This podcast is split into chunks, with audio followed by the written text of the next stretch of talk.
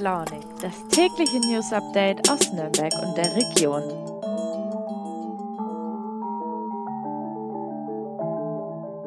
Einen wunderschönen guten Morgen und herzlich willkommen zu einer neuen Folge Früh und Launig heute am Montag, den 14. Februar.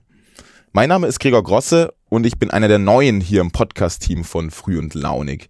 Ich bin seit November Volontär im Verlag Nürnberger Presse und ja, heute darf ich meine erste Podcast-Erfahrung mit euch teilen. Es ist natürlich klar, dass man vor so einer neuen Situation, einer solchen neuen Erfahrung etwas angespannt und aufgeregt ist. Aber trotzdem freue ich mich riesig darauf, heute mit euch in den Tag starten zu dürfen und auch die gesamte Woche euch mit regionalen und überregionalen Themen zu begleiten. So kommen wir auch schon gleich zu den heutigen Themen. Um, Anfang geht es ja um das sehr kontroverse Thema, um den kontroversen Paragraphen 219a des Strafgesetzbuches. Dieser verbietet bislang die sogenannte Werbung für Abtreibungen. Die neue Bundesregierung unter Kanzler Olaf Scholz will diesen Paragraphen aus dem Strafgesetzbuch streichen. Mit meiner Kollegin aus der Lokalredaktion Claudia Bayer habe ich mich etwas näher mit diesem Thema beschäftigt, also was bedeutet dieser Paragraph 219a überhaupt und was für mögliche Konsequenzen hätte eine Streichung dieses Paragraphen für die Region. Als nächstes kommt es zu einem ja nicht minder kontroversen Thema und zwar dem aktuellen Gutachten zum sexuellen Missbrauch im Erzbistum München und Freising, der in, letzten, der in den letzten Wochen für viel Aufruhr gesorgt hat und natürlich auch die katholische Kirche erschüttert hat. Meine Volo-Kollegin Alena Specht hat sich mit der derzeitigen Entwicklung in der Region etwas näher auseinandergesetzt und hat sich unter anderem auch mit Kirchenvertretern aus der Region über diese Situation unterhalten. Als letztes Thema dann die Bundespräsidentenwahl, die gestern über die Bühne ging. Und hier war das Ergebnis eigentlich schon im Vorhinein klar. Frank-Walter Steinmeier wird auch voraussichtlich die nächsten fünf Jahre als unser Bundespräsident dienen. Aber dennoch war die Situation und der Ablauf der Wahl unter Corona-Bedingungen doch etwas anders. Und genau darüber habe ich mit unserem Hauptstadtkorrespondenten Harald Baumer geredet.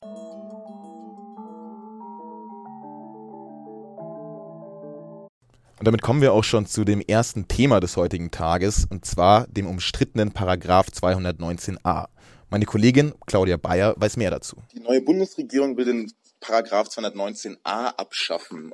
Was geht's denn überhaupt in diesem Paragraph? Was besagt er? Also es geht da um die Informationsfreiheit für Mediziner und er verbietet die sogenannte Werbung für Abtreibung, wobei dieser Begriff ein bisschen in die Irre führt. Denn es geht hier nicht um Werbung, ähm, sondern darum, dass die Regelung Medizinern untersagt, öffentlich über Schwangerschaftsabbrüche aufzuklären. Das heißt, was, wenn, wenn es jetzt wirklich kommen sollte, dass dieser Paragraph abgeschafft wird, was hat das für Konsequenzen, vor allem auf die Region bezogen? Also er wird kommen, der Gesetzesentwurf liegt ja schon vor. Und äh, das heißt zum einen, ähm, auf der einen Seite das heißt auf der einen Seite, dass Ärzte eben öffentlich über Abtreibung informieren können, ohne dafür eine Strafe fürchten zu müssen. Das war bislang nicht so. Das heißt, sie können auf ihrer Homepage schreiben, äh, dass sie Abtreibung anbietet, also diesen Eingriff und auch ähm, welche Methoden sie anbieten und können eben auch über die Risiken, über den Verlauf und ähm, informieren. Auf der anderen Seite für die betroffenen Frauen heißt es, dass sie ähm, schnellstmöglich an, ähm, an Informationen von Experten kommen. Weil bisher konnten sie sich im Internet zum Thema nicht informieren, im Gegensatz äh, zu Abtreibungsgegnern, die auf ihrer Homepage schon berichtet haben, wie eine, ein Schwangerschaftsabbruch abläuft, wo aber natürlich nicht Experten informieren, sondern im Gegenteil eben Leute, die dagegen sind. Hm. Wie viele Praxen gibt es denn in Nürnberg und was sagen die Verantwortlichen zu, zu dieser geplanten neuen Regelung? Also das Problem, dass das insgesamt das Thema Abtreibung immer noch ein Tabuthema ist. Ähm, wie viele Praxen es offiziell gibt, ähm, kann ich so gar nicht sagen. Es gibt zumindest vier Nürnberger Praxen, ähm, die ihre Einwilligung gegeben haben, dass die Beratungsstellen, die Beratung ist ja Pflicht, ihre Adressen weitergeben dürfen. Also vier Mediziner bieten das in Nürnberg an. Und äh, drei von diesen Ärzten und Ärztinnen wollten nicht mit mir sprechen, also wollten nicht gegenüber der Presse äh, ihre Meinung oder irgend, äh, äußern und dazu was sagen. Ein Mediziner äh, wollte mit mir sprechen, wollte sich aber nur anonym äußern, allein vor dem Hintergrund, ähm, dass er einfach befürchtet, äh, wenn sein Name in der Öffentlichkeit ist, äh, dass noch mehr Frauen zu ihm kommen, weil er das neben seiner normalen Arbeit macht als Gynäkologe. Ähm, ja, insofern ähm, ist eben die Frage, wie weit dieses Angebot überhaupt dann genutzt wird, wird von den Medizinern. Mhm. Gibt es denn auch Kritik an der Abschaffung dieses Paragraphs? Natürlich gibt es auch jede Menge Kritik und es gibt auch jede Menge Befürworter. Ähm, zum einen die Deutsche Bischof Bischofskonferenz hat sich deutlich dagegen ausgesprochen. Dann gibt es natürlich auch ähm, Vereine wie Aktion Lebensrecht für alle, die eben sagen, es gibt ein Informationsdefizit bei vorgeburtlichen Kindstötungen, Zitat, und die natürlich gegen die Abschaffung des Paragraphen 219a sind. Letztendlich ist es doch, ist es aber ein, ein längst überfälliger Schritt und äh, weil er einfach, äh, weil es eben um die reine Information geht. Danke, Claudia.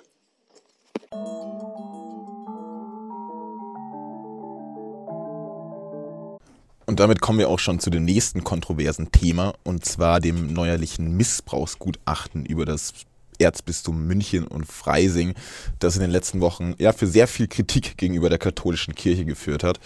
Meine Volo-Kollegin Alena Specht, die ihr auch schon aus dem Podcast von Früh und Laune kennt, hat sich mit diesem Thema näher beschäftigt. Hi Alena. Das neuerliche Gutachten zu den Vorwürfen des sexuellen Missbrauchs im Erzbistum München und Freising haben in den letzten Wochen für hohe Wellen geschlagen. Es ist von mindestens 497 Opfern und 235 mutmaßlichen Tätern die Rede. Das Gutachten geht aber noch von einer viel höheren Dunkelziffer aus. Wie hat sich dieses Gutachten auf die Kirchenaustritte in der Region ausgewirkt? Seit der Veröffentlichung des Missbrauchsgutachtens am 20. Januar haben sich die Kirchenaustritte in der Region wirklich massiv erhöht. Also ich habe dafür meine Recherche mal bei den Standesämtern in verschiedenen Städten nachgefragt und die haben mir gesagt, dass wirklich teilweise doppelt so viele Leute aus der Kirche ausgetreten sind, eben in diesem Zeitraum, als im Vergleich zum Vorjahr. In Erlangen zum Beispiel sind seit dem 20. Januar bis zum 7. Februar schon 77 Menschen aus der Kirche ausgetreten. Im Jahr davor waren es nur 35. In Schwabach sieht es ähnlich aus, da sind 43 Menschen aus der Kirche ausgetreten. Im Jahr davor waren es nur 20. Und genauso sieht es auch aus in Nürnberg, in Bamberg und in Forchheim. Also es ist wirklich überall dasselbe Bild. Und ähm, es ist auch sehr wahrscheinlich, dass da der Höhepunkt noch gar nicht erreicht ist, denn man, teilweise muss man wirklich lange auf einen Termin warten. Also es ist sehr unterschiedlich in den verschiedenen Städten in der Region, aber in Erlangen sind es zum Beispiel aktuell elf Wochen, ähm, bis man dann einen Termin kriegt, um aus der Kirche auszutreten. Und das heißt natürlich, dass sich das auch noch massiv nach hinten aufstaut. Also ähm, ja, Experten sagen, dass da der Höhepunkt auch noch nicht erreicht ist. Okay, und wie reagieren die Kirchenvertreter aus der Region auf diese Entwicklung? Den Kirchenvertretern in der Region, denen macht diese Entwicklung natürlich Sorge, das ist, ist ja ganz klar. Also zum Beispiel Christian Weißner, der ist Mitglied im Bundesteam der Kirchenvolksbewegung Wissen Kirche, der hat mir gesagt, es sei halt wirklich total bedauerlich, dass jetzt so viele Menschen aus der Kirche austreten.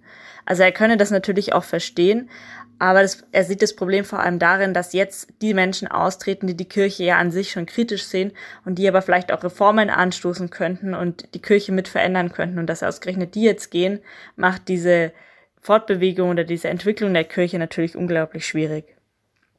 Auch der Erzbischof von Bamberg hat gesagt, ähm, dass ja er nachvollziehen könne, dass aufgrund dieser Verbrechen ähm, die Menschen das Vertrauen in die Institution Kirche verlieren aber ähm, er verweist auch auf der anderen Seite auf die halt ar gute Arbeit, die die Kirchenvertreter vor Ort in den Regionen, die Ehrenamtlichen, ähm, aber auch machen. Und dass das jetzt halt aktuell da untergeht durch diese, durch diesen Missbrauchsskandal.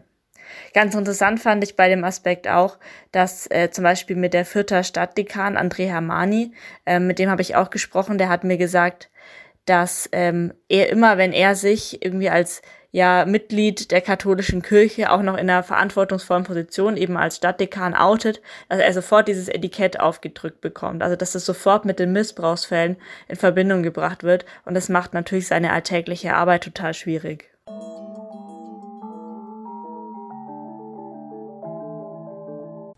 Und damit kommen wir auch schon zu dem letzten Thema für den heutigen Tag. Es geht um die Bundespräsidentenwahl. Unser Hauptstadtkorrespondent Harald Baumer war vor Ort. Wie erwartet wurde Frank-Walter Steinmeier zu einer zweiten Legislatur gewählt. Aber trotzdem, in Corona war auch ein bisschen alles anders bei der Wahl, oder nicht? Oh ja.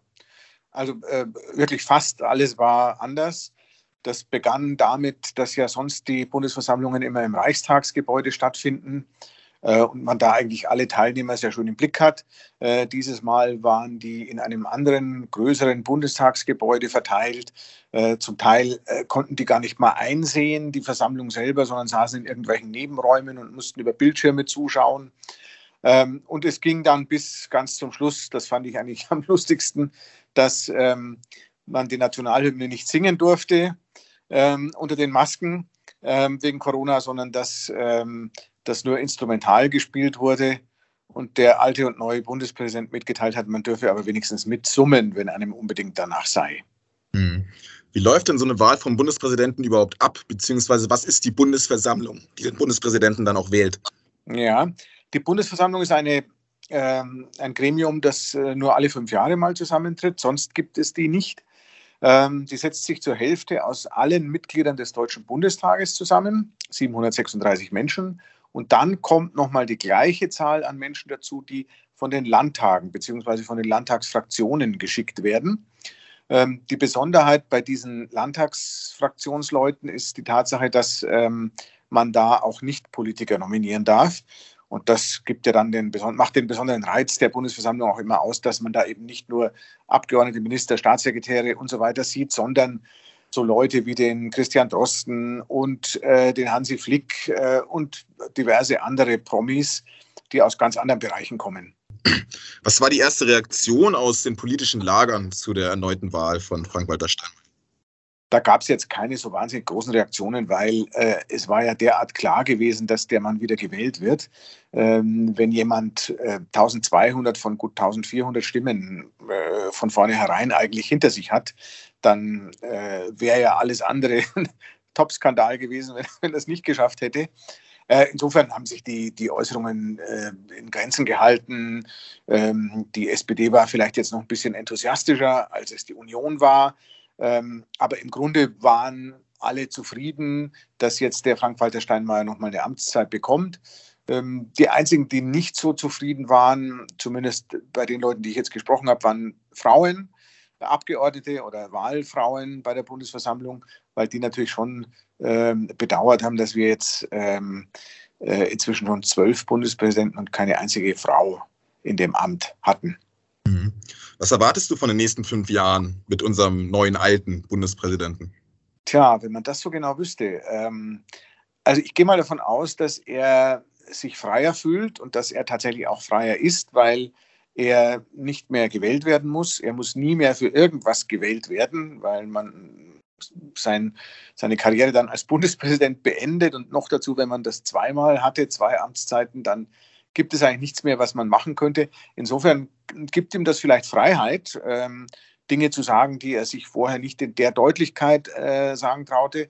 Ähm, kann aber auch sein, dass er so weitermacht ähm, wie bisher. Das war ja jetzt auch nicht schlecht, aber es war ähm, manchmal ein bisschen äh, vielleicht zu sehr zurückhaltend oder wenig prägnant, ähm, wo man doch von einem Bundespräsidenten erwartet, dass er ähm, äh, markant, äh, markante Sätze formuliert und Dinge, die, Sätze, die man sich merken kann. Äh, die ersten Anzeichen waren vergleichsweise gut, finde ich. Er hat jetzt in seiner ersten Rede gleich nach der Wahl relativ deutlich sich in den Ukraine-Konflikt ähm, eingeschaltet ähm, und betont, dass äh, zum Beispiel betont, dass äh, Putin sich nicht täuschen soll in der Wehrhaftigkeit von Demokratien. Und das fand ich schon ganz, fand ich schon ganz gut.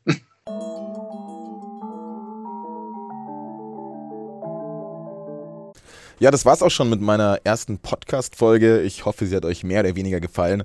Bestimmt habe ich einige Fehler gemacht, auf die ihr mich auch gerne hinweisen könnt per E-Mail. Ähm, ich freue mich über jede konstruktive Kritik. Daraus kann ich, denke ich mal, nur was lernen. Ja, und ähm, ich freue mich auf die, auf die nächsten Tage und dann auch auf die nächsten Wochen, wenn ich wieder einsteigen darf in Früh und Launig. Es hat mir sehr viel Spaß gemacht und ich wünsche euch einen wunderbaren Start in den Tag und alles Gute. Bis morgen hoffentlich.